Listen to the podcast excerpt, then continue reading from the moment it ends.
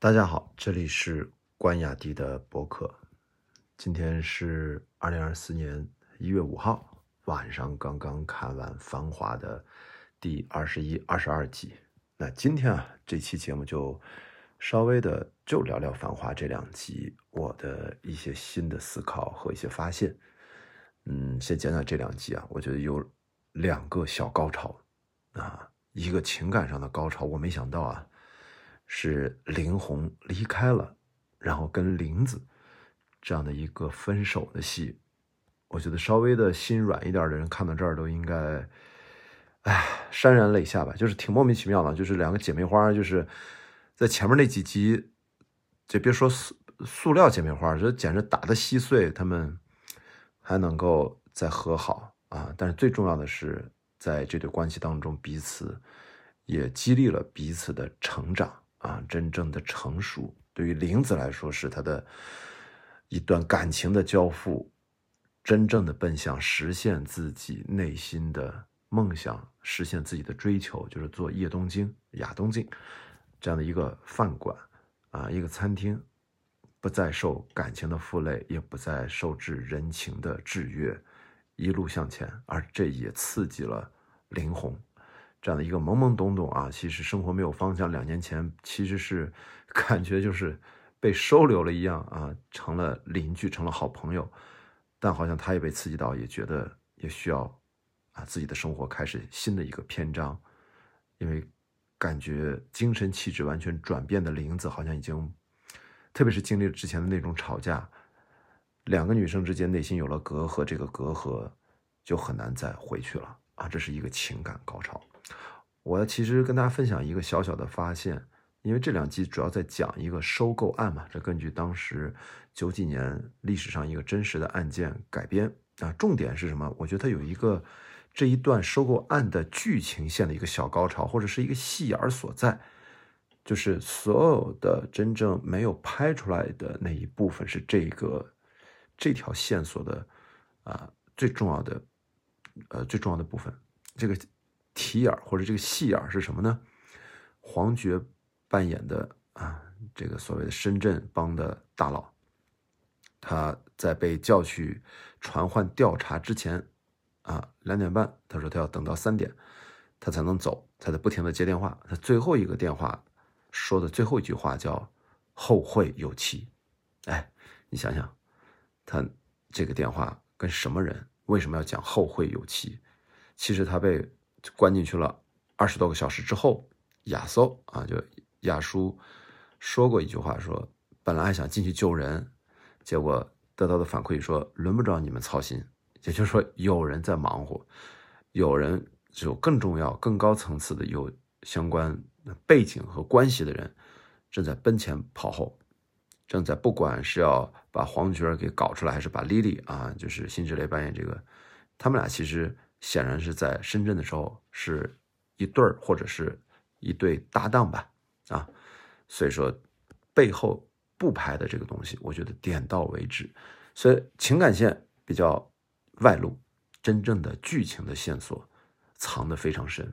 这是这两集我觉得给我留下印象最深的两处。好，那看到标题了，我其实是想，呃，标题是 Lily 宫二啊，就是。最近这三期的标题其实就想讲一讲这三个女性角色，她对应的一些人物形象和一些角色，可能是真实的人物。那这次 Lily，我脑子里面脑补出来的是宫二，就是因为《一代宗师》作为王家卫导演最近这十几年来很重要的一部代表作啊，代表作之一。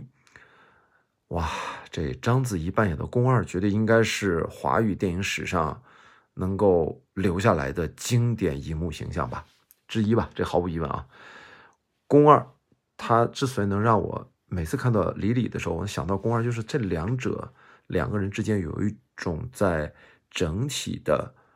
啊独有的形象气质上的连接点。我觉得应该是导演有意的，是把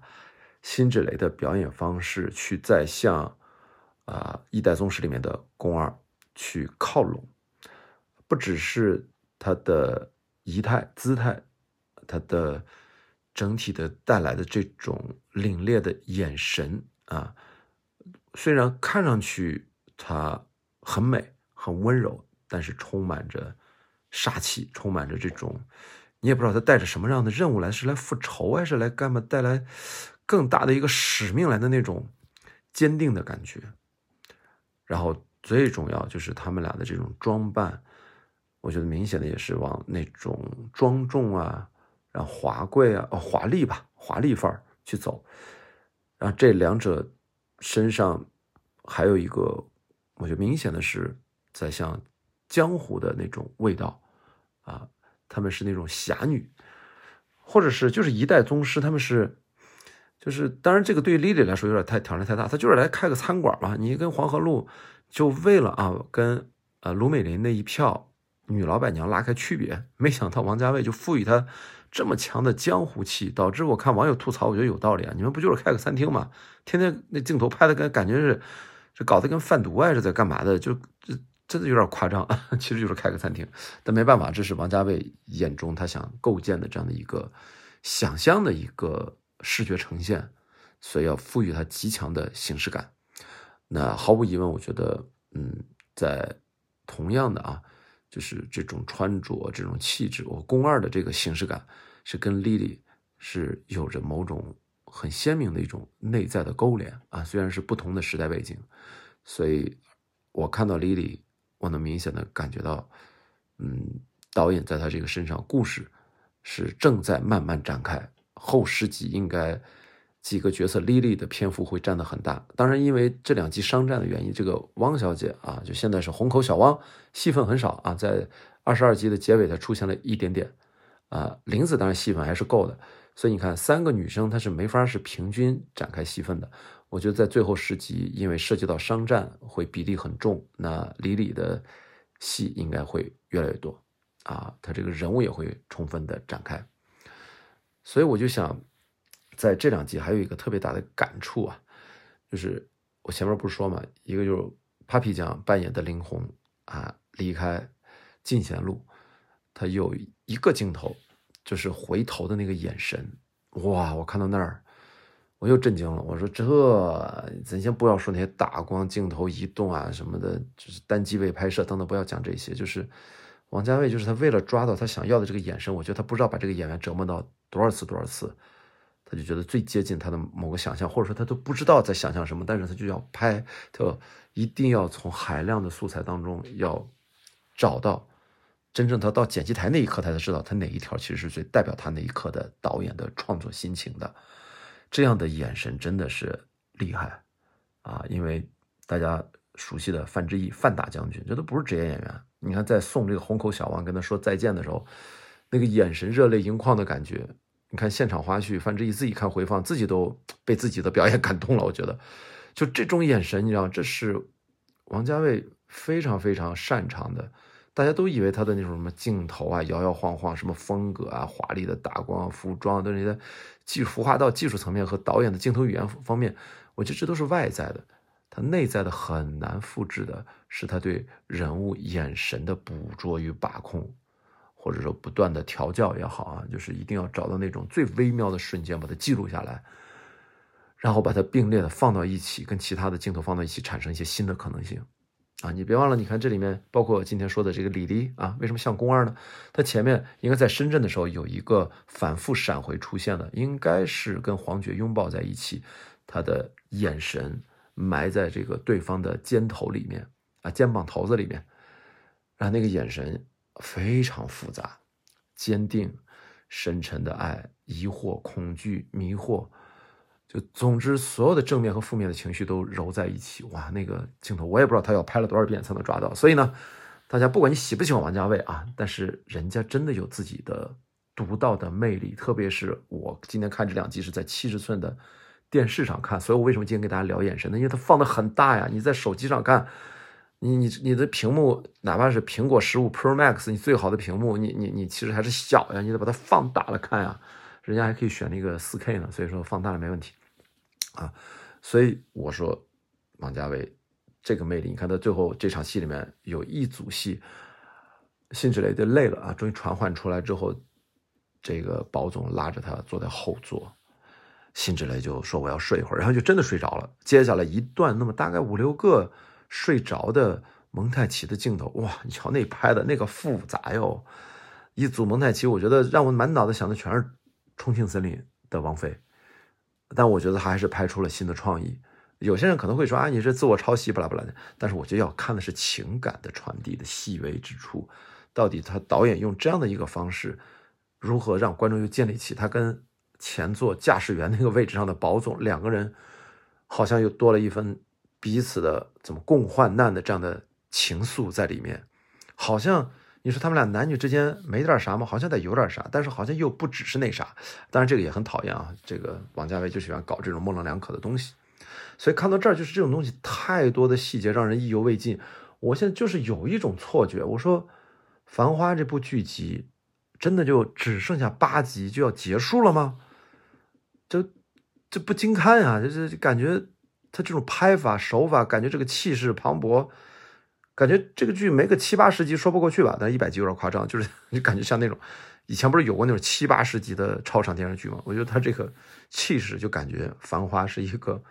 但说让你按照原小说拍，你真的拍七八十集一点问题没有，但删掉了很多，删掉了很多。回头咱们讲跟这个文本的差别，好吧？那到底这么长？我刚才说了四 K，我其实呢一直在想，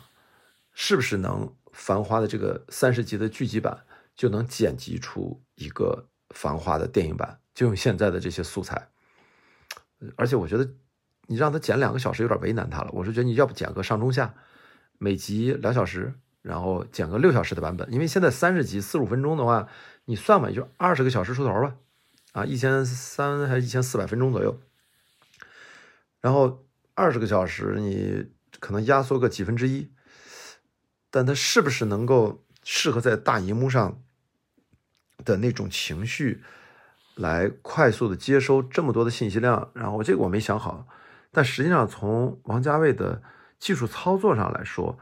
他拍这些素材都是按照电影的制作品质去拍的剧集，所以为什么我前面在反复讲，我说王家卫自己把自己和未来所有中国拍电视剧的导演的路都堵死了，他一竿子捅到天，这一把啊，一辈子就拍一部电视剧，上来就收摊。然后用最贵的钱、最贵的制作费和最就是慢工出细活，就拍了这么一部电视剧。所以你看他所有的画质、所有的打灯，注意它是单机位拍摄，全程单机位拍摄。大家想想，我为什么说他可以直接用这个素材剪出一个上中下六个小时的一个电影版，在电影院放呢？就是因为它的拍摄周期保证了它的细腻和品质。呃，我问了一下这个相关的这个剧组的朋友啊，这交叉的信息就是，这个片子网上的新闻说是拍了三年多、三年半什么的，但是他们真正的工作时间、工作日加在一起，大概是多少呢？累计到一起大概是二十一个月，二十一个月啊，你乘以三十天或者三十一天，你算算这得多少天？二十一个月拍了三十集。那你想想，二十一个月，这天呐，就是这这这，你除大我大概，嗯，一个半月拍两集，两集不就九十分钟一部电影的量吗？所以说，你基本上可以把它理解成他拍了十五部电影的量。二十一个月除以十五部电影，不就大概四十五天左右？那的的确确拍电影啊，一个正常的一个电影。其实它就是四十五天可以拍一个正常的电影啊，我只是想通过这个技术层面上的这个拍摄的周期的角度告诉大家，《繁花》这三十集实际上等于拍了十五部电影的工作量，所以它的品质、它的制作的细节、细腻考究的程度，不是任何一部电视剧能在国内啊能比的。可能早先我不知道是不是《红楼梦》。之前的四大名著，那个因为制作规模很庞大，的跨年代或者说制作规模很细啊，那个可能会制作的周期也很慢。因为《红楼梦》光培训演员又花了很长时间，对吧？但是至少是在过去一二十年里面，这肯定没有这样的电视剧。那以后有没有，咱不知道了，好吧？咱不知道。好吧，那最后呢，今天还是跟大家继续预告一下，随着大结局的临近，那我呢，现在已经确定了，会在下周一一月八号的呃下午，很抱歉啊，是个工作日，因为我邀请的嘉宾，我们的锦绣情报站啊烟摊老板锦绣啊扮演者程亮，我的老同学啊，然后他其实也是片子的联合导演之一，请到我们在上海的 SFC 上影影城恒隆广场啊，然后恒隆广场的永华店。然后会跟大家有一个见面交流会啊，线下这样的互动分享，从他演员的视角，锦呃锦绣的这样的一个视角啊，本来就是情报站的视角，来跟大家分享一下他其实感受到的这次拍摄呃繁花的前前后后啊，更多的是他从表演的角度啊，或者他对故事的理解啊，我觉得很多朋友可以带着自己的问题，现场直接跟程亮导演现场提问，好吧？这个呢，大家在这期播客的介绍页面能够看到二维码的报名海报，在微信里面扫码就可以报名参加。我们这次呢，其实招募的人数很少，因为我们只想招募一小部分真正的爱《繁花》这个剧的剧集的粉丝。这是一个自发的啊，我个人发起的这样的一个小交流会活动。但是没关系啊，外地的朋友，我们这个活动完了之后也会把它做成播客形式放到网上。让大家一起再进一步的交流，然后后面如果有机会的话，我也请请看能不能找到其他的一些剧集的主创，跟大家再去多做几次这样的活动，好吧？那这就是今天啊，我看完第二十一、二十二集，呃，想到的 Lily 啊，联想到了宫二，然后后面讲了一些其他的几个关于王家卫他的真正的呃这次剧集创作的魅力所在之处啊，七七八八这么几件事儿。好，那我们今天就先聊到这儿，也不要聊什么呃电影小事儿了，留到明天吧。还真有电影的话题啊，留到明天。其实我可以先预告一下，就是这个呃春节档好像国内重点国产影片的最低结算票价啊下调了，这到底怎么回事？有机会的话，我们明天聊一聊。好，那这就是今天的关雅迪的播客，我们明天再见。